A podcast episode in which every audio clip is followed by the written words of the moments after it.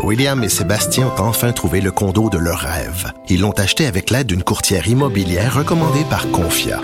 Parmi les courtiers qui leur ont été proposés, William et Sébastien ont choisi de faire affaire avec Hélène. Elle connaissait bien le quartier et d'emblée, elle a compris leurs besoins. Ça a tout de suite cliqué. Mais quand même pas autant qu'entre William et Sébastien. Confia, on se dédie à l'espace le plus important de votre vie. Confia fait partie d'Espace Proprio, une initiative de Desjardins. Cube Radio. Sophie Durocher. Sophie Durocher. Sophie Durocher. Mon nom est Sophie Durocher. Sophie Durocher. Des opinions éclairantes qui font la différence. Cube Radio. Bonjour tout le monde, j'espère que vous allez bien. J'imagine que vous êtes euh, vous aussi en train de vous creuser la tête et de vous demander ce que vous allez faire euh, à Noël. Est-ce qu'on se réunit? Est-ce qu'on se réunit pas? Est-ce qu'on va être 10? Est-ce qu'on sera pas 10? Euh, je suis moi-même, évidemment, comme beaucoup de gens, dans cette réflexion-là, même si mon idée est pas mal faite, disons, à 99% qu'il n'y en aura pas de party de Noël. Et quand on veut chercher de l'inspiration, parfois c'est intéressant de voir comment d'autres pays envisagent les choses. Alors si on va voir du côté de la France, le premier ministre français Jean Castex, lui, euh, appelle à la prudence. Le professeur Salomon, qui est le directeur de la santé publique en France et qui est l'équivalent du docteur Horacio Arruda, a fait une phrase assez particulière. Il a dit, il ne faut pas manger dans la même pièce que papy et mamie. même si on a pris des précautions avant. C'est quand même euh, assez particulier. Alors, on mange pas dans la même pièce que papy et mamie à Noël. Et ce qui est particulier, c'est que l'Organisation mondiale de la santé, euh, eux, ils disent carrément, il ne faut pas avoir de réunion de famille. Ne pas avoir de réunion de famille est l'option la plus sûre.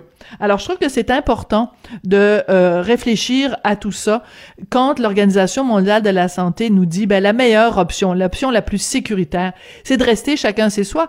On peut faire le party chez nous, sortir la dinde, sortir euh, le champagne ou sortir le petit mousseux cheap et euh, faire des appels avec les gens qu'on aime. Je pense encore que ça va être la solution quand même la plus sécuritaire. On veut pas que sous le sapin de Noël, le cadeau ce soit la COVID. On veut pas faire ça aux gens qu'on aime. En tout cas, c'est ma réflexion pour l'instant en date du 24 novembre. Ça va peut-être évoluer, ça va peut-être changer. Mais pour l'instant, vraiment à 99%, je pense que le plus raisonnable, c'est de rester chacun chez soi. Et rappelons-nous de cette phrase, il ne faut pas manger dans la même pièce que papy et mamie. J'adore ça. Quand j'ai vu ça, j'ai poussé un grand. Ben voyons donc, ils ont donc bien raison. Sophie Durocher. Une femme distinguée qui distingue le vrai du faux. Vous écoutez Sophie Durocher. Quand vous pensez Amnesty International, vous pensez bien sûr à ces campagnes pour faire libérer des prisonniers politiques torturés euh, dans des prisons un petit peu partout à travers le monde, dénoncer des dictatures, des tortionnaires partout sur la planète, d'où le nom de Amnesty International. Mais euh, depuis un petit moment maintenant, Amnesty International s'intéresse aussi à ce qui se passe euh, au Québec, par, par exemple avec son opposition à la loi 21 que Amnesty International qualifie de discriminatoire, mais aussi avec cette campagne publicitaire qui a commencé la semaine dernière, une campagne publicitaire euh, pour euh, nous faire réaliser au Québec à quel point on est ignorant et à quel point on pratique de du racisme systémique. En tout cas, c'est ce que prétend Amnesty International. On va parler avec sa directrice générale, France-Isabelle Langlois. Bonjour, Madame Langlois. Bonjour, Madame Durocher. Écoutez, Madame Langlois, vous avez fait paraître euh, la semaine dernière dans Le Devoir une lettre qui s'intitule, bon, c'est clair, Amnesty International contre la loi 21. Euh, première ou deuxième phrase de votre lettre, vous dites la chose suivante, je veux vraiment vous citer mot à mot. Bien que la loi sur la laïcité prétende proscrire le port des signes religieux en général, reconnaissons que le véritable objet d'opprobre est ici le voile islamique et ses dérivés. Fin de la citation. C'est faux, Madame Langlois. La loi 21 ne vise aucun signe religieux en particulier, elle vise tous les signes religieux. Pourquoi affirmez-vous ça dans votre lettre au devoir? C'est vrai que la, la, la loi en tant que telle proscrit l'ensemble des, euh, des Mhm. signes religieux. Cela étant dit, ce qui a mené à cette loi-là, c'est euh, toutes les discussions que nous avons eues depuis euh, depuis le début des années 2000, sinon depuis la fin des années 90, autour de la religion musulmane et autour du port du voile islamique, qui est un objet confrontant pour l'ensemble d'entre nous. Et il n'y a rien, il y a rien de mal à le dire, cela étant dit. Il n'y a, rien de mal à le, à le questionner, à poser ce mhm. genre de questions-là. Mais c'est ces discussions-là. On peut penser à Aéroville, on peut penser et à la charte des valeurs et tout. Effectivement, pour ne pas stigmatiser ou avoir l'air de stigmatiser l'ensemble des religions, on, on, on, a inclus tout le monde.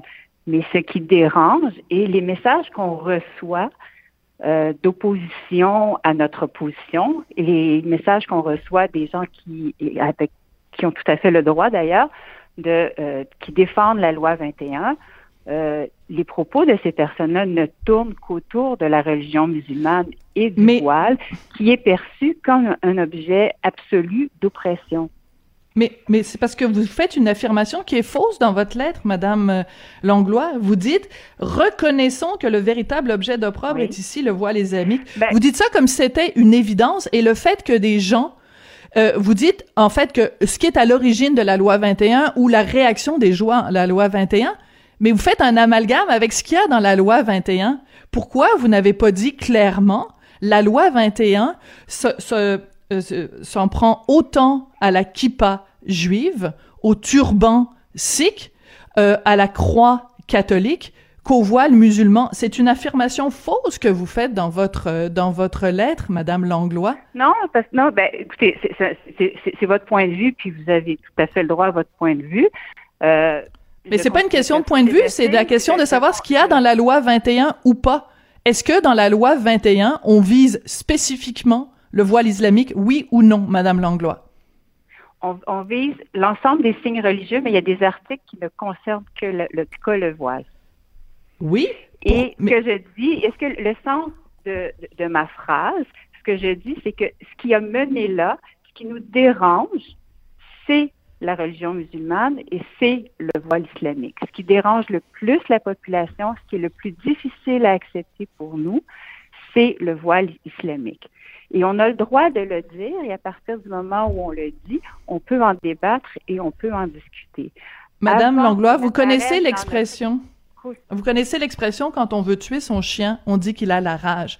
Quand on veut s'opposer à la loi 21, on fait dire à la loi 21 des choses qui ne sont pas dans la loi 21. Par exemple, un peu plus loin dans votre texte, vous dites la loi 21 euh, ne fait qu'accentuer le risque que des femmes soient isolées dans la sphère privée parce qu'elles ne peuvent plus enseigner ou exercer une profession dite en autorité.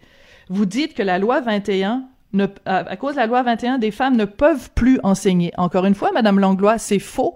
La loi 21 n'empêche personne de travailler. La loi 21 demande aux gens, dans l'exercice de leur travail, de renoncer à leurs signes religieux. Donc, quand vous dites que la loi 21 empêche les femmes d'enseigner, encore une fois, désolé de vous le dire avec tout le respect, c'est une fausseté. Alors, je vais vous faire valoir mon point de vue. Allez-y. Vous me laissez parler. Donc, alors, si on part du principe que certaines femmes, ça se peut, peuvent être obligées d'une façon ou d'une autre dans leur sphère privée de porter le voile, elles ne pourront pas continuer à enseigner et enlever le voile. Et à partir de, ce moment-là, elles sont mises devant un choix qui est celui de se retirer du marché du travail et donc d'être recluse à la maison. Si on part du principe qui est avancé par plusieurs qui défendent la loi 21, du fait que les femmes qui portent le voile le portent nécessairement sous oppression. Bon, je vous ai laissé terminer. oui. je suis obligée dans mon entourage de porter le voile et que si j'enlève le voile, je vais être bannie de ma communauté et qu'il y a une loi qui m'empêche de travailler en portant le voile, à ce moment-là, je suis mise devant un choix qui est impossible, mais je n'aurai d'autre choix que de me retirer du milieu du travail. Mais en tant ah, qu'Amnesty International, vous devriez... personnes-là dans notre société, mhm. dans notre environnement, et de continuer à avoir un dialogue avec ces personnes. Mais au lieu de dénoncer une loi qui dit vous devez enlever votre signe religieux au travail, ne devriez-vous pas plutôt dénoncer la communauté qui force une femme à choisir entre son travail et, et, son voile, mais vous le faites pas avec la même énergie que vous le faites à dénoncer Ah, cette loi-là. C'est comme sûr. une, Bien vous avez sûr, comme inversé le fardeau de la preuve. Non, tout à- non, pas- d'une, non, d'une part, c'est pas vrai parce qu'on on mène beaucoup de campagnes sur. En fait, ce qu'on, ce qu'on défend, c'est le libre choix des femmes. Alors, d'une part, et, euh, et encore une fois, nous, notre mission, c'est la mise en œuvre des droits de la personne tels que définis par les outils internationaux. Les outils internationaux limitent les droits, notamment le droit à l'expression religieuse, sous certains critères. Et ce qu'on dit, c'est que la loi 21 ne répond pas à ces critères-là. Et de facto, elle brime la liberté de conscience et la liberté d'expression euh, religieuse d'une religion de ces personnes-là qui portent des signes religieux qu'on ne veut pas voir. Hmm. Donc, ça, selon le droit international, la loi, elle est, elle est discriminatoire, elle ne répond, répond pas aux obligations. Par ailleurs, les États, dont l'État québécois, ont l'obligation de veiller à ce que personne, et donc aucune femme, musulmane ou autre, soit contrainte de porter ou de ne pas porter un quelconque attribut. Et ce qu'on dit, c'est que la loi 21 ne fait pas ça. Oui, Elle n'est mais pas par- en train de les, s'assurer que Mhm. les femmes au Québec de confession musulmane, par exemple, ou d'une autre confession, ne sont pas en train de subir, subir une quelconque oppression ou une, quel- une quelconque pression.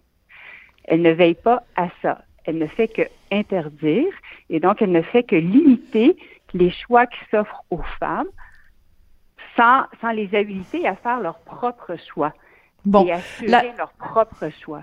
Mhm. La clause orpheline qui fait en sorte que euh, quiconque travaille déjà euh, dans la fonction publique, euh, dans les positions d'autorité, et donc a le droit de conserver son signe religieux, le fait que ce soit uniquement dans les heures de travail, le fait que ce soit uniquement certaines fonctions de la fonction publique, tout ça, ça ne vous apparaît pas des éléments modérés de la loi 21?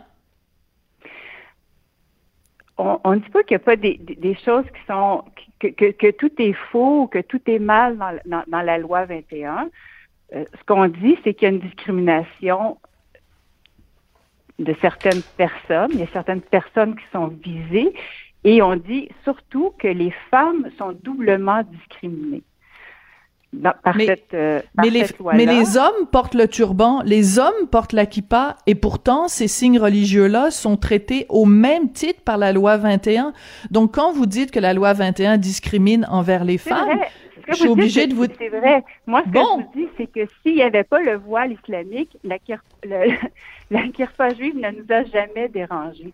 Et il n'y aurait pas de loi 21 si c'était pas de la religion musulmane. Mais je vous oppose que c'est faux. Je vous oppose que c'est faux, Madame Langlois, parce que la laïcité au Québec. On n'est pas du même avis. Oui, mais c'est pour, mais discutons-en.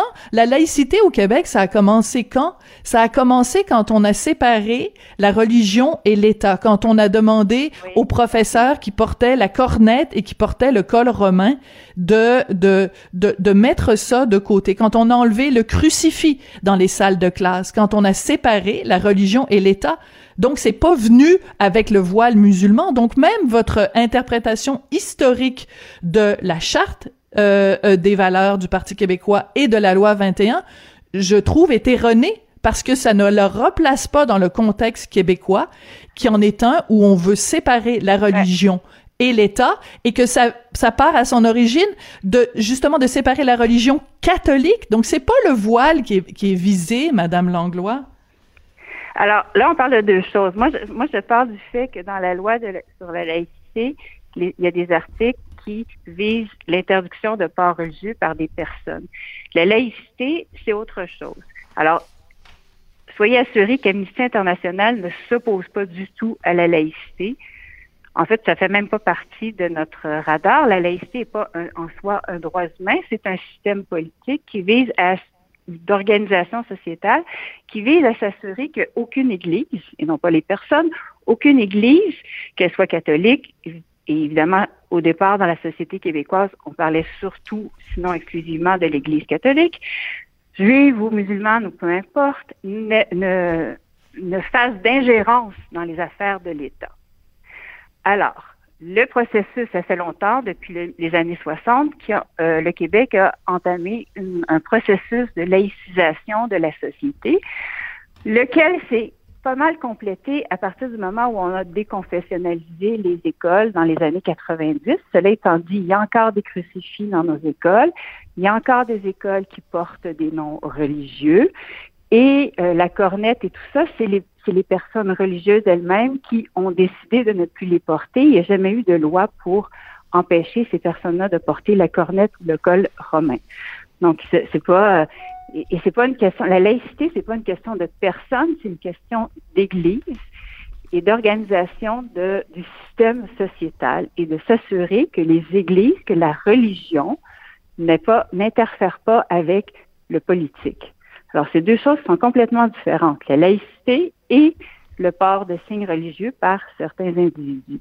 Mais si on enlève le crucifix et que, parallèlement à ça, le professeur porte une grosse croix dans le cou, on est en train de transférer simplement. Puis un dernier argument, parce qu'on va passer aussi à votre campagne contre le racisme systémique, c'est que si je me présente, si je suis professeur et que je me présente en classe avec un t-shirt euh, Parti québécois ou un t-shirt des Hells Angels, je vais me faire dire par mon syndicat que je n'ai pas le droit parce que je n'ai pas le droit d'afficher mes opinions politiques. Donc, mm-hmm. de la même façon, on n'affiche pas ses opinions religieuses. Pourquoi? Parce qu'on travaille pour l'État et que l'État est laïque. Bon, euh, passons au deuxième sujet. Vous avez entamé la semaine dernière donc euh, une campagne euh, pour contrer le racisme systémique. On va entendre un extrait de la campagne vidéo, donc avec moult violon. Merci pour l'entrevue. J'avais hâte de vous rencontrer. Ne m'ignorez pas, s'il vous plaît, tout le monde le fait. J'ai toutes les qualités requises pour le poste. Merci de me rencontrer. J'adore l'appartement. Non, non, non, non, ne m'ignorez pas. Non, non, non, ne m'ignorez pas. S'il vous plaît, tout le monde le fait. Ne m'ignorez pas, tout le monde le fait. Êtes-vous en train de dire que tout le monde au Québec fait de la, du racisme systémique, Madame Langlois, avec cette campagne? Non, bien sûr, bien sûr que non. Je pense que les gens sont plus euh, euh, comprennent très bien le message. C'est un, c'est des faits avérés. Il y a plusieurs euh, il y a plusieurs études qui ont été faites, il y a plusieurs rapports des commissions des droits de la personne, etc., qui sont faits. Les personnes euh, noires, autochtones et racisées ont beaucoup, beaucoup, beaucoup plus de difficultés à se trouver un emploi ou à se louer un, logement du simple fait de leur nom souvent. Mm-hmm. Euh, on, Mais tout le monde le fait. Tout le monde le fait, Madame Langlois. Ben, ça s'appelle une généralité, là c'est le sentiment de ces personnes-là. Je pense qu'on peut faire preuve d'humilité et euh, les écouter. À un certain moment, quand on dépose 100 CV et qu'il y en a, mettons, un qui, un qui retient notre CV sur les 100, je pense que la personne peut dire que tout le monde le refuse. Mais c'est parce que, vous, vous cautionnez ça. Dire ça. Et c'est un, c'est un fait. C'est très difficile pour les personnes. Ça ne veut pas dire que c'est partout pareil, que tous les employeurs sont comme ça. Ça ne veut pas dire que toutes les personnes sont fondamentalement racistes. C'est pas ça que ça dit. Mais il y a vraiment un billet. C'est vraiment, vraiment difficile. Et oui, la, la majorité des, des, personnes noires, autochtones et racisées ont de la difficulté, mais une très grande difficulté à se trouver un emploi, ne, serait-ce que d'obtenir une entrevue pour mhm. avoir un Mais Madame Langlois, ils ont de la difficulté à se, mhm. à se louer un logement. C'est un, c'est un fait. Madame... Et je pense qu'il faut en prendre conscience. Madame Langlois, vous savez que les mots ont de l'importance. Quand on entend à nos radios, sur nos pages Facebook, un message qui dit tout le monde le fait, tout le monde le fait. Ça, vous cautionnez ça. Vous, Amnesty International envoie un message aux Québécois. Tout le monde le fait. Tout le monde fait de la discrimination. Vous comprenez que ça peut heurter un peu. Il y a un autre, dans la, publicité qu'on vient d'entendre, euh, il y a différentes euh, affirmations qui apparaissent à l'écran. Il y en a une que j'ai notée parce que ça passe très vite, mais j'ai noté le mot à mot. Ça dit la chose suivante. Les personnes racisées sont largement exclus des médias, des productions culturelles et artistiques. Je vais vous lire une petite liste, Madame Langlois. Fabriceville, Vanessa Destiné, Sarah May, Samian, Kevin Raphaël, Eddie King, Virginie Coussa, Will Prosper, Webster, Elie Michel Jean, Mickey Guerrier, Didier Lucien, Varda Étienne, Michel Mambara, Nabila Ben Youssef, Dalila Ouada, Céline Galipo, Sophie Fouron, Frédéric Pierre, Videmir Normil, Félix Auger Aliassime, Mariana Mazza, Alexandra Diaz, Sébastien Diaz, Régine Laurent, Jean Pascal, Noémie Mercier, Nadège Saint-Philippe, Azeb Valdegorgis, Sonia Benezra, Isabelle Racicot, Yolande James, Rebecca McConnell, Valérie Michaela Bain, Dominique Anglade, Maca Cotto, Harold Fortin, Karima Brick, Boucard Diouf, Anthony Cavana, Rachid Badouri, Mehdi Boussaïdan, Pierre-Yves Laure, Grégory Charles, Normand Brathwaite, Sugar Sammy. Pouvez-vous encore affirmer que les personnes racisées sont largement exclues des médias, des productions culturelles et artistiques, Madame Langlois? la liste que vous citez parce que une bonne partie de ces gens-là sont justement des, euh, des ambassadeurs de la campagne euh, d'Amnesty euh, contre le contre le racisme et le racisme systémique. vous citez Isabelle Racicot qui vient de sortir, qui, sort un, un documentaire sur l'existence du racisme systémique et, donc, et elle parle d'elle-même dans ce documentaire-là. Vous parlez Je vous parle de votre phrase. Un, un thème. C'est, même ces personnes-là, Madame Durocher, même ces personnes-là vont vous dire qu'elles ont été victimes de racisme systémique. C'est pas de ça que je vous parle. Je vous dis, vous affirmez ben, dans votre vidéo. C'est ça dont vous me parlez. Oui, les personnes racisées sont largement exclues des médias, des productions culturelles et artistiques. exclues oui, et même celles qui ont réussi à avoir accès vont vous dire qu'elles ont eu de la difficulté, qu'elles ont rencontré des écueils importants et qu'elles ont été victimes et de racisme et de racisme systémique. Bon, on ne sera pas d'accord aujourd'hui, Madame Langlois, parce que cette ah, ben campagne-là... on ne sera pas d'accord. Mais cela étant dit, je suis très heureuse de, de la discussion que nous avons eue, puis poursuivons-la. Oui, poursuivons-la, mais je, vous le dis, là, ce, ce ton-là de se faire dire tout le monde le fait avec des violons derrière, même si le propos est là, est là, et les, et les, il y a une, une, un malaise qu'il doit être nommé et qui doit être reconnu. Ce, cette façon-là de, de culpabiliser en disant tout le monde le fait, en faisant des affirmations aussi générales et si peu euh, euh, euh, réalistes de dire les personnes racisées sont largement exclues des médias. Je trouve que ça n'aide pas à avoir un dialogue serein de vivre ensemble. C'est mon opinion. Merci beaucoup d'être venu nous parler ce matin. Merci à vous. Merci France-Isabelle Langlois, qui est directrice générale d'Amnesty International Canada francophone.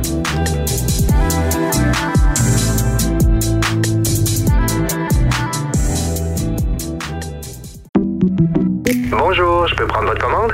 Oui, je vous prendrai le sandwich, le délice du Sud. Par contre, j'enlèverai le poulet, l'ananas, les oignons puis le fromage feta. Votre auto, c'est un espace où vous pouvez être vous-même. Euh, donc vous voulez juste le, le pain et la sauce? Oui, monsieur. Elle mérite d'être bien protégée et vous méritez d'être bien accompagné. Trouvez la protection la mieux adaptée à votre auto avec Desjardins Assurance et obtenez une soumission en quelques clics sur desjardins.com. Avertissement. Cette émission peut provoquer des débats et des prises de position pas comme les autres. Vous écoutez Sophie Durocher. On sait que le gouvernement Legault nous demande, dans le temps des fêtes, dans le temps de Noël, de restreindre au maximum nos parties et nos parties de famille. Et c'est restreint en quatre jours, donc autour de Noël. Ben, il y a certaines minorités euh, religieuses qui euh, trouvent que c'est euh, trop avantagé, disons, euh, les, les, catholiques et les fêtes catholiques. On va en parler avec l'historien Frédéric Bastien. Bonjour, Monsieur Bastien. Oui, bonjour. Écoutez, sur votre page Facebook, vous avez euh, fait tout un statut qui s'intitule De Gazette et le Noël discriminatoire des Québécois. Pourquoi vous avez écrit ce texte-là? Ben, écoutez, parce qu'il y a quelques jours, la Gazette a lancé le bal de ce débat là qui, euh, qui a commencé donc depuis, qui a lieu depuis, devrais-je dire, alors, il y a une journaliste de la Gazette qui a interviewé euh, quelques représentants ou enfin représentants des lobbies euh, de certains groupes religieux, euh, un rabbin entre autres qui a été interviewé, enfin différentes personnes ou différents groupes, et qui nous disait en gros, à une exception près, que là, regardez, le gouvernement a, mis prévoit en tout cas ou espère à tout le moins permettre des rassemblements autour de Noël, comme chacun sait, là, autour euh, entre le 24 et le 27 décembre. Mais voyez-vous, euh, Noël, c'est une fête chrétienne. Par conséquent, c'est discriminatoire envers les Juifs, envers les musulmans, envers, bref, tous ceux qui n'ont pas comme euh, fête religieuse le jour de Noël. Et donc, par conséquent, voilà un bel exemple de discrimination des Québécois via leur gouvernement, n'est-ce pas, qui, encore une fois, vont euh, n'est-ce pas, euh, c'est ça, discriminer là, les autres, euh, les, minorités. Alors, on a un autre chapitre là, dans le bel exemple de la longue liste de choses qu'on nous reproche là, par ce que j'appelle les multiculturalistes canadiens. Donc, on nous a déjà reproché la fête nationale, on nous a reproché toutes sortes de trucs là, concernant la discrimination, évidemment la loi 21 et bien d'autres choses encore. Et voilà, donc on a ajouté un nouveau, un nouveau chapitre là, à cette longue liste de, récriminations envers, envers le Québec. Oui. Alors, ce qui est assez particulier dans ce fameux article de, la Gazette, c'est qu'il y a un des porte-paroles, justement, qui fait un, lien entre les dates qui ont été choisies pour euh, ce côté plus permissif du temps des fêtes et la loi 21. Et donc, l'argument qui est avancé, c'est le gouvernement euh, québécois défend la laïcité en cours, mais euh, il permet la célébration de Noël. Donc, c'est pas vraiment un gouvernement laïque. Qu'est-ce que vous répondez à cet argument-là, Monsieur Bastien? Ben, il y a deux, il y a deux choses qu'on doit répondre. D'abord, moi, je pense que c'est un argument de mauvaise foi, là, et pour deux raisons. La première raison, c'est que la laïcité, ça ne veut pas dire de déchristianiser le Québec. Là. Euh, vous prenez euh, les pays les plus laïcs dans le monde, comme mettons la France, il y en a quelques autres aussi, où il n'a jamais été question de d'éliminer tous les congés qui sont d'origine religieuse. Il n'a jamais été question de changer les noms de rue avec des noms de saints. Il n'a jamais été question de prendre mm-hmm. une, euh, une scie à chaîne et de couper toutes les croix ou de démolir au pic et à la pelle tous les symboles euh, chrétiens dans, dans le pays. Alors, il y a comme une espèce de, de d'idée que la, laïcité, c'est de déchristianiser. Non, c'est pas ça du tout. Alors là, suivant la logique là, qui est faite par, euh, en, l'occurrence, un porte-parole du Conseil des euh, musulmans canadiens qui dit ça, il faudrait, au nom de la cohérence, abolir euh, tous les congés d'origine religieuse et, j'imagine peut-être aussi effacer toute trace de notre passé religieux. Alors, ce serait totalement absurde d'une part. Et, d'autre part, et là, moi, je pense que là, c'est la, chose la plus vraiment absurde dans cet argument-là, c'est que Noël, c'est un congé national au Québec. Euh, le Québec fait partie des nations, euh, la plupart occidentales, qui fêtent Noël le 25 décembre. Et euh, l'Occident n'est plus religieux comme il l'a déjà été. Le Québec mm-hmm. n'est plus religieux comme il l'a déjà été. Mais Noël, c'est une fête nationale c'est euh, dans le sens où c'est un congé national dans notre nation, dans notre culture, dans nos traditions, mhm. et un congé qui est fêté par des milliers de musulmans, des milliers de juifs, des milliers de bouddhistes, des milliers d'athées, des mhm. milliers d'agnostiques. Ce sont des gens qui fêtent aussi Noël. Et, c'est là que l'argument est complètement fallacieux. Il y a plein, plein de chansons de Noël, par exemple, qui ont été écrites par des compositeurs juifs, pour vous donner un exemple. oui. Non, mais White Christmas, qui est une chanson de Noël très célèbre, qui a été écrite par un type qui s'appelait euh, Irving euh, euh, Berlin. Berlin, voilà, c'est ça. Oui, Irving Berlin. Juif, pour, pour, nommer. Non, puis de toute façon. Oui, la, euh, Noël, c'est la naissance du Christ, puis le Christ était juif. Il faut quand même se rappeler un petit peu euh, notre histoire, euh, notre histoire biblique. Mais au-delà de ça, est-ce qu'il n'y a pas aussi dans toute cette, cette discussion-là une discussion qui est toute simple, c'est que la raison pour laquelle le gouvernement nous a dit bon du 24 au 27 vous avez la permission de, de, de faire des parties mais des parties vraiment à, à, en, en mode réduit là c'est tout simplement pour laisser un petit peu de vapeur s'échapper de la cocotte, sinon on va tous exploser. Alors, on peut pas, le gouvernement peut pas dire, bon, pour les, les gens de tradition catholique, vous allez voir, avoir le droit de faire le party entre le 24 et le 27. Pour euh, les musulmans, ça va être à une autre date. Pour les juifs, ça va être au moment de Hanouka. Parce que c'est pas comme ça que ça marche. Au Québec, on, on traite tous les citoyens, peu importe leur allégeance religieuse, sont égaux devant la loi. On va pas commencer à faire une, une loi de rassemblement ou de pandémie de COVID-19 différente selon la religion. Ça, ça, ça irait complètement contre l'idée de ce qu'est une loi.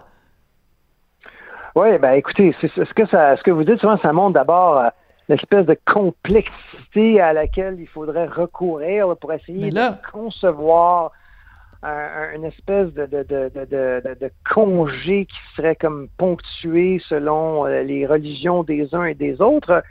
Alors que, et donc, ça serait très complexe, je suppose, à, mettre en place. Là. Déjà que ça va être sûrement complexe ce que le gouvernement a annoncé euh, au départ.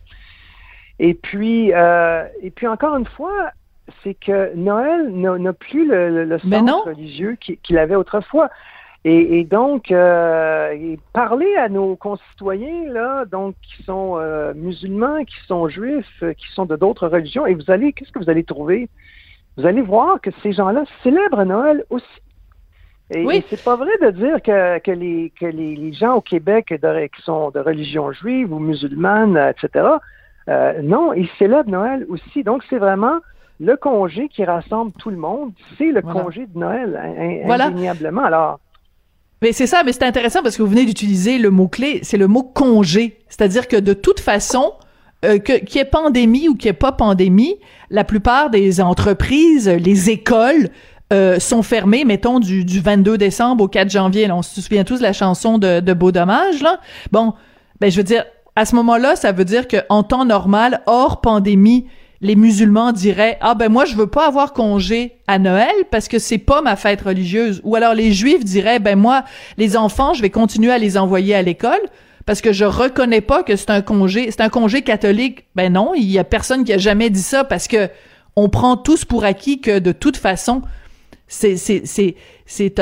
un l'ensemble de la société se met sur pause entre Noël et le jour de l'an. Puis ça n'a rien à voir avec la religion? Absolument. Et, ce que vous dites, et je pense que ça fait écho à un problème ou une question, disons, peut-être plus large, c'est que pour faire société, pour, pour qu'une société fonctionne et, soit digne de s'appeler une société, ça prend des règles communes. Voilà. Alors, si on n'a pas de règles communes, euh, on ne peut pas faire société. Alors, au départ, les humains, là, si vous remontez à la préhistoire, quand ils se sont mis euh, en groupe, eh bien, évidemment, c'était pour bénéficier d'une coopération avec euh, plusieurs personnes ensemble, plusieurs familles, plusieurs clans. Et évidemment, pour que ça fonctionne ensemble et qu'on puisse avoir plus de nourriture, plus de protection par rapport aux dangers extérieurs au groupe, etc., ça prend, ça prenait des règles communes. Sinon, euh, il y avait aucun, sinon on pouvait pas se rassembler de façon plus large. C'était la condition sine qua non pour que le groupe fonctionne, c'est qu'il y a un certain nombre de règles qui soient communes à tous. C'était ça l'idée. Euh, donc, c'est ça l'idée d'être dans un groupe, c'est ça l'idée de faire société. Sinon, il n'y a plus de société. Sinon, il n'y a plus de groupe et il n'y a plus de bénéfices de coopération en commun. Alors, donc, l'idée de, donc, l'idée, euh, enfin, de, ce qu'on touche ultimement, là, quand on gratte cette, cette question-là, qui peut avoir l'air un peu anodine au départ, ben, c'est que beaucoup contestent le fait qu'on ait le droit aujourd'hui, que le gouvernement ait le droit, ou le gouvernement élu démocratiquement puisse imposer des normes mm-hmm. communes. Et, c'est ça qui est en cause ici. Donc ça, c'est la logique du multiculturalisme canadien, c'est qu'il ne faut pas qu'il y ait de règles communes, ou à tout le moins le moins possible, et qu'il n'y ait certainement pas de règles qui s'appliquent à un certain nombre de groupes euh, désignés comme politiquement corrects, par exemple, bien sûr, des minorités religieuses. Mm-hmm. Donc, euh, au, nom de cette logique, on va dire, ben voilà, regardez un autre exemple de, de discrimination, d'intolérance, d'insensibilité euh, du gouvernement québécois envers tel ou tel groupe. Et, moi, je, je soupçonne dans ce reportage la Gazette, c'est qu'on donne la parole à, ceux qui sont contre, mais si la journaliste avait creusé un peu plus, elle aurait pu trouver plein de gens, membres de... Bien sûr. Plein de gens de religion minoritaire qui, eux, euh, fêtent Noël. Moi, j'ai une j'ai eu une conjointe pendant un certain temps qui était juive, qui fêtait Noël à chaque année. Et qui continue à le faire, d'ailleurs. Je veux dire... Euh, euh, qui a toujours fêté Noël. Oui, oui, mais, mais la Gazette fera pas ça parce que ça sert pas leur, leur, leur narratif. Donc, euh, c'est sûr que c'est pas, c'est pas intéressant euh, pour eux. Je veux absolument qu'on parle ensemble aussi de cette lettre qui est euh, parue ce matin. Euh, c'est des euh, professeurs qui euh, s'opposent au fait que la Fédération autonome de l'enseignement soit contre la loi 21 et fasse de représentation en ce sens, à même les cotisations syndicales. Et ce que ces profs rappellent, c'est que quand les professeurs ont été consultés il y a plusieurs années de ça sur justement le port de signes religieux, ben 77 des profs quand même membres de la FAE avaient dit qu'ils étaient euh, euh, donc en, gros en faveur de la loi 21. Donc euh, ça a dû venir vous chercher quand même cette lettre-là ce matin dans les journaux? Ben, moi, moi, je suis pas surpris parce que pour moi, c'est très clair que la FAE est un syndicat sous influence de Québec solidaire. Le leadership du syndicat est vraiment sur la ligne Québec solidaire. Et comme chacun sait, Québec solidaire, c'est euh, au départ, avait une ligne un peu plus modérée sur la laïcité à l'époque de Françoise David.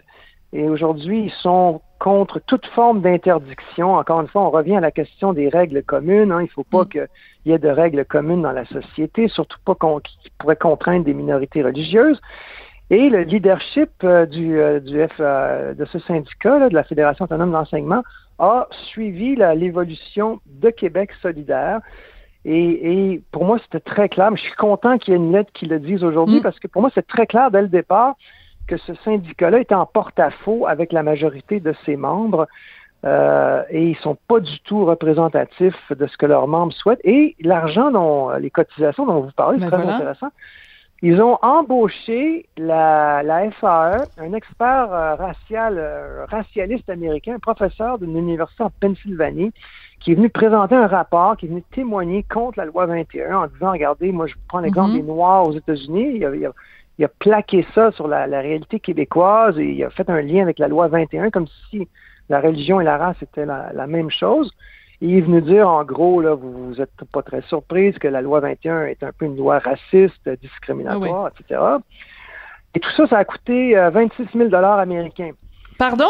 Oui, oui, 26 000 américains qui a été payés à l'expert en question par la Fédération autonome de l'enseignement, oh! avec la Commission scolaire English Montreal. Alors, les deux organismes se sont mis ensemble. Hein. La FAE fait cause commune avec la English Montreal School Board euh, contre la loi 21 et ils ont payé, les syndicats, les, syndiqués, devrais-je dire, avec leur cotisation, ont payé cet expert. Ça doit faire à peu près 35 000 canadiens. Il faudrait voir exactement. C'est énorme. Vous imaginez le nombre de Ouais. Ouais, allez-y, oui. Non, mais parce que les, les, enseignants qui se plaignent tout le temps justement qu'il n'y a pas d'argent dans les écoles pour euh, les orthopédagogues et ci et ça, euh, ben ils sont, ils hésitent pas à mettre 35 000 dollars pour un expert pour combattre la loi 21. Euh, Frédéric Bastien, merci beaucoup d'être venu euh, nous parler euh, aujourd'hui. Je rappelle que vous êtes historien et d'ailleurs je souligne en passant que vous avez annoncé sur votre page Facebook que bien que vous n'ayez pas gagné l'investiture pour devenir chef du Parti québécois, que vous vous joignez quand même à leur commission politique. Donc ça va être à suivre. Merci beaucoup, Monsieur Bastien. Merci, Mme Rocher. Au revoir. À la prochaine.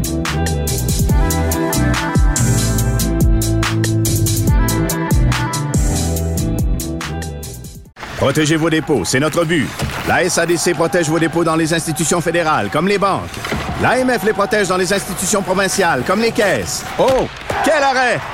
Découvrez ce qui est protégé à vos dépôts sont protégés.ca. Sophie Durocher.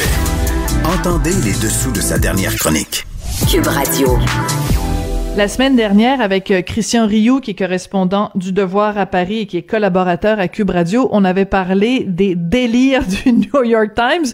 Je pense qu'aujourd'hui, on va parler des délires du Washington Post. Bonjour, Christian. Oui, bonjour, bonjour, Sophie. C'est, je vous dirais que c'est malgré nous qu'on, on est oh obligé de, de, de, parler de ça, hein, visiblement. Alors, écoutez, moi, je, je, je n'en revenais pas parce que j'avais vu passer ça sur Twitter. Donc, c'est une dame qui s'appelle Karen Atia, Elle est donc éditorialiste au Washington Post et elle a fait circuler sur euh, Twitter une affirmation, mais vraiment un énorme fake news concernant la France et la minorité musulmane. Expliquez-nous ça. Oui, oui, absolument, c'est tout à fait, euh, c'est, c'est, ça, en est renversant. Hein. On sait que, ah on sait que la presse américaine est, que la France est un peu devenue depuis depuis la mort de Samuel Paty, là, la décapitation de cet enseignant devant son école, la, France est devenue un peu la tête de turc des médias américains. Tout le monde s'y met, le New York Times, le, média américain, mais anglo-américain aussi, hein, le Financial Times s'y mm-hmm. aussi pour dénoncer la laïcité et tout ça. Mais bon, en général, je vous dirais que ça reste dans des limites assez, euh, respectables. Mais là, hier, on a atteint un sommet assez, euh, euh, inimaginable. Justement, Madame Karen Atia, Madame Karen Atia, elle est rédactrice en chef responsable des pages opinion du Washington Post. Le Washington Post, c'est pas n'importe quoi. Hein? Mais non grand, grand, grand quotidien avec le New York Times euh, américain, euh, de, de, de, grande réputation depuis le, depuis le célèbre Watergate. Et donc, Madame Atia, euh, hier, a titré que la France voulait donner des numéros d'identification aux enfants musulmans pour aller à l'école. Euh, elle écrit ça comme ça, donner des numéros d'identification comme, évidemment, tout le monde a bien compris. L'étoile juive. En donner, Mais oui oui, comme on pouvait en donner aux Juifs à, une autre euh, à une autre époque, euh, Juifs qu'on obligeait de, porter euh, l'étoile rouge. Donc, évidemment, l'étoile jaune, l'étoile jaune. L'étoile jaune, oui, absolument pas rouge, oui, c'est vrai, vous avez raison. Euh, donc, euh, euh, tout ça, évidemment, a fait une espèce de, de, de tollé sur, sur, sur, sur Internet. comment peut-on imaginer une telle chose? Il y a, avant, avant elle, il y a Alex Giffen de la BBC hein, qui, a, qui avait écrit que dorénavant, en France, les musulmans seraient fichés. Oui, oui. Et tout ça, tout ça est lié à ce, à ce fameux projet de loi que, qu'Emmanuel Macron euh, doit, doit, doit euh, présenter devant le Parlement euh, au début du mois de décembre, un projet de loi qui vise à lutter contre l'islamisme. Il a changé de nom à plusieurs reprises, mais c'est un projet de loi qui vise à, lutter contre la radicalisation et contre l'islam politique dans les banlieues françaises. Et évidemment, dans ce projet de loi, Emmanuel Macron proposait une mesure, une mesure qui est assez contestée ici, qui, qui, qui, qui sera d'ailleurs peut-être pas on va voir, le Conseil constitutionnel pourrait la, la, retoquer, mhm. mais cette mesure euh, consiste à interdire l'école à la maison, c'est-à-dire interdirait aux familles musulmanes, mais pas seulement, à hein, toutes les familles qui gardent leurs enfants à la maison euh, et qui font les, qui prétendent donc qui font l'école à la maison, et donc il, il veut l'interdire. Et évidemment, euh, dans le projet de loi, on écrit que ces enfants-là se verront attribuer un numéro, euh, un numéro d'identification de l'éducation nationale, parce qu'ils n'en avaient pas, vu qu'ils n'étaient pas à l'école, ils vont avoir ben un numéro. Alors, alors de cela, de, ce simple incroyable, détail, un raccourci. De ce simple détail, immédiatement, on saute sur l'idée, ah, les musulmans, et, là, il ne s'agit pas vraiment des musulmans, il s'agit des enfants qui n'allaient pas à l'école, et je pense même, la minorité est probablement musulmane, la majorité ne, l'est probablement pas. Et donc, euh, de, ce simple petit détail, on saute et on, fait croire que la France stigmatise les musulmans. Bon, évidemment, évidemment Mme Mathia a retiré son, son, son, son tweet assez rapidement mais, mais, mais, repris. Euh, voilà. et aussi, c'est important. Non, mais c'est parce que c'est important, euh, Christian, de raconter. C'est que moi, je suivais ça sur Internet et je n'en revenais pas. À un moment donné, j'ai même tweeté à Madame Atia. J'ai dit, Are you for real? je, trouvais, ça tellement hallucinant parce qu'elle a commencé d'abord par dire euh, non, ça n'est pas euh, obligatoire. Après ça, elle a, elle a envoyé un autre tweet en disant euh, dans un tweet précédent, j'ai dit que les enfants musulmans, c'est ça. Ce n'était pas vrai, mais on ne peut pas s'empêcher euh, de penser que ça pourrait éventuellement être envisageable pour les autorités françaises. Non, mais c'est absolument incroyable. compte tenu de l'islamophobie, ben voilà. la stigmatisation des musulmans, qui, qui, semble être une évidence, en tout cas pour la presse. Euh, non, mais c'est mais quelle euh, mauvaise foi, Christian. Oui. Quelle mauvaise foi. oui, l'information a même été reprise par la ministre du, du des droits de l'homme du Pakistan. Hein, on, ah, ben oui. on, a appris quelque chose. On a appris que le grande démocratie des droits de l'homme. oui, c'est toujours bon à savoir. Mais, mais, mais elle a évidemment repris cette information-là en disant que euh, les Français faisaient, faisaient comme les, comme les nazis. Et moi, ce qui me, je vous dirais que ce qui me fascine dans, dans cette, cette face cette, ce, type de, de, de, fausses nouvelles, dans le fond, qui sont reprises, mais par des gens euh, instruits. Là. Quand on, j'imagine que quand on dirige les, les pages d'opinion du Washington Post, on n'est pas, euh, on a plus que sa sixième année. Là. On a, on, a son on pas un on a même un diplôme d'université. J'imagine. Et ce qui me fascine, c'est le, c'est le, c'est l'abîme d'ignorance euh, de ce qu'est la France. Alors, s'il y a un pays au monde où cette chose est inimaginable, où même les statistiques ethniques et religieuses sont N'existe interdites, pas. C'est la France. Oui, c'est interdit. Ça, ça n'existe pas depuis 1800. Vous savez, au Canada, facilement, dans le recensement, on, se fait demander quelle est votre euh, quelle est votre religion, quel est euh, quel est votre type ethnique. Hein? Êtes-vous un caucasien, comme on dit souvent, Mhm. des choses comme ça. C'est le genre de questions courantes dans les dans les dans les recensements. Ça au Canada, aux États-Unis, c'est interdit en France. C'est Mais depuis, depuis quelle date, euh, en France. Christian, vous Euh, alliez... nous- Depuis 1872. Incroyable. depuis, depuis 1872, c'est absolument interdit en France et ça a été repris et reformulé dans une loi de 1978 qui, a, euh, qui, qui permet quand même quelques enquêtes statistiques pour essayer de comprendre un peu la composition de la société française, mais qui limite au strict nécessaire les questions qui concernent la religion, qui concernent Ouais. euh, l'appartenance ethnique. qui- on a le droit, par exemple, de demander quelle est la nationalité de vos parents. Ça, on peut Voilà. poser cette question-là, mais on peut absolument pas demander à quelqu'un quelle est sa race, entre guillemets. Êtes-vous noir, êtes-vous blanc, euh, êtes-vous euh, caucasien ou sa religion? C'est absolument Mais c'est intéressant. Et c'est- intéressant, Et- Christian, et parce ça que... qui me fascine, c'est cette ignorance-là de, de, de, de- d'un pays Oui. qui, qui, qui, qui est vraiment le pays au monde, je pense, où ce genre de choses est impossible. Voilà. Mais, mais, mais ce qui est intéressant, c'est ce que ça dit sur la France. Est-ce que ça dit sur l'esprit républicain? L'esprit républicain, c'est de dire tous les citoyens sont égaux devant la République. Tous les citoyens sont des citoyens de la République. Donc, tu n'es pas un Français noir, tu n'es pas un Français juif, tu n'es pas un Français. Tu es un Français, point à la ligne.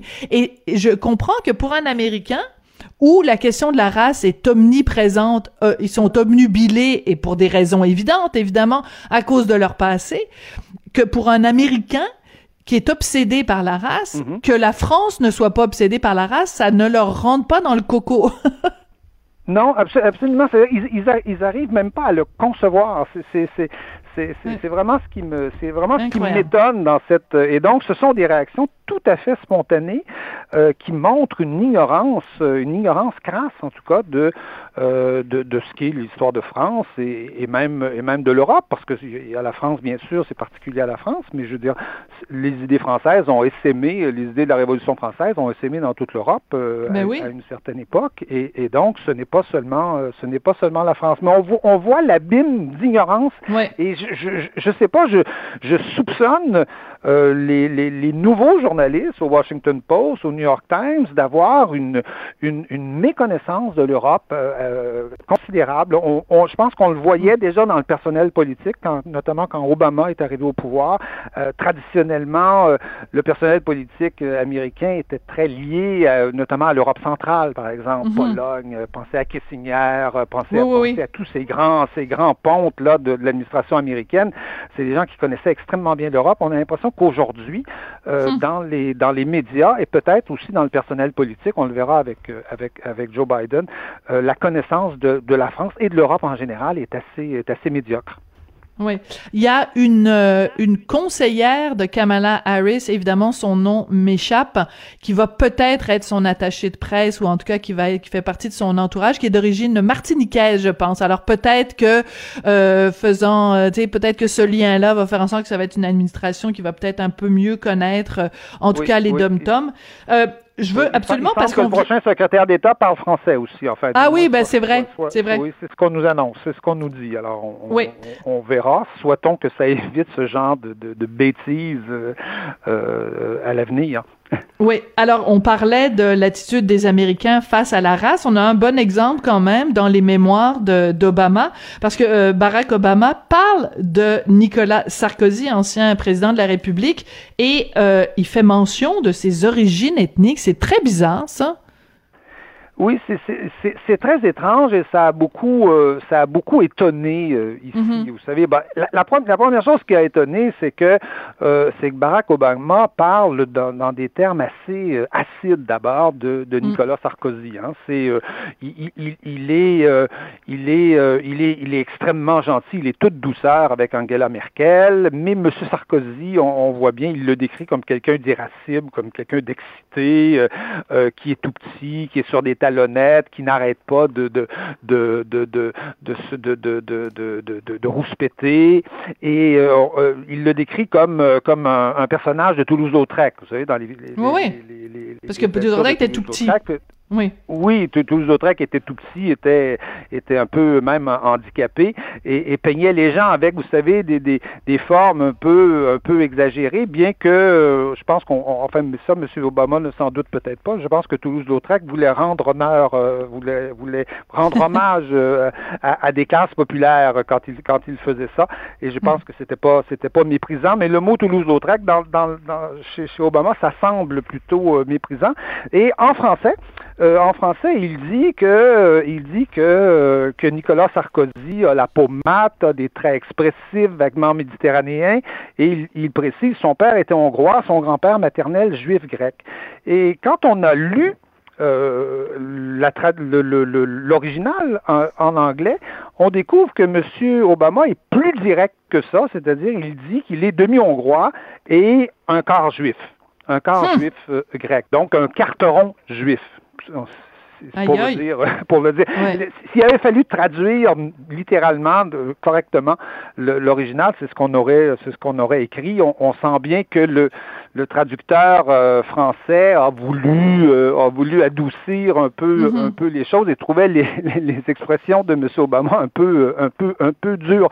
Et alors que, écoutez, moi, ça fait 20 ans que je couvre euh, Nicolas hmm. Sarkozy en France. je l'ai vu dans toutes les situations possibles et je ne me rappelle pas une seule fois où on a évoqué les racines juives de Nicolas Sarkozy. Je ne m'en rappelle pas.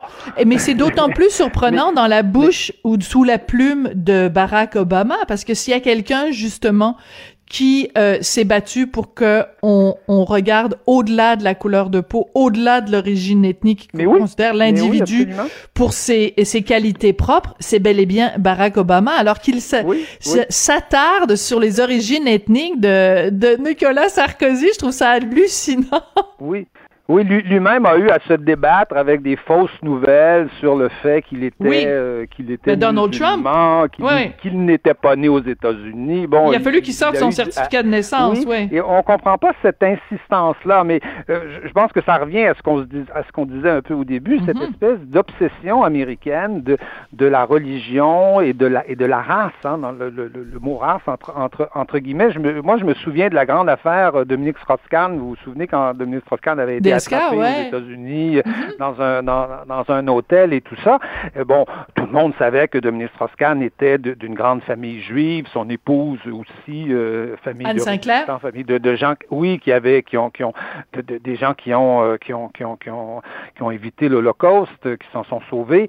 Euh, ça on savait ça, mais la première fois de ma vie ou la, et la seule fois de ma vie où j'ai vu Dominique Strauss-Kahn avec une kippa Hein? Euh, oui. euh, c'est aux États-Unis.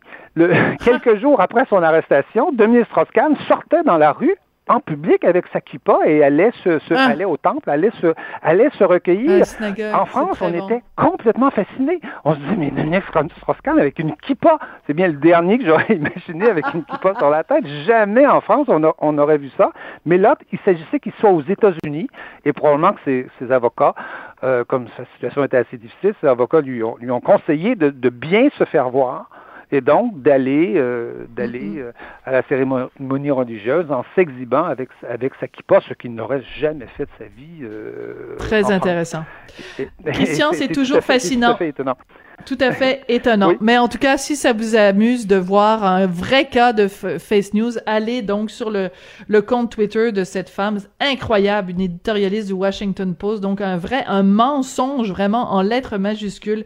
Karen Atia, 2T-I-A-H. Moi aussi, j'ai suivi ça, je n'en revenais pas. Merci beaucoup, Christian. Et on se retrouve euh, mardi prochain. Oui, plus qu'étonnant, détonnant. Tout à fait. C'est moi qui vous remercie. À bientôt. Merci. Ben, merci beaucoup d'avoir écouté l'émission aujourd'hui. Vous savez que chacun des segments est disponible dans la section euh, radio de euh, du, du site pardon de Cube Radio. Donc vous pouvez réécouter l'émission segment par segment, le partager aussi avec vos amis sur Facebook, sur Twitter et sur tous les réseaux sociaux. Alors, je vous remercie. Je vous remercie aussi Sébastien Laperrière, qui est euh, réalisateur et metteur en ondes, Hugo Veilleux, qui est recherchiste. Et puis moi, ben, je m'appelle Sophie Durocher, je suis animatrice, puis j'ai très hâte de vous retrouver demain à la même heure. Merci.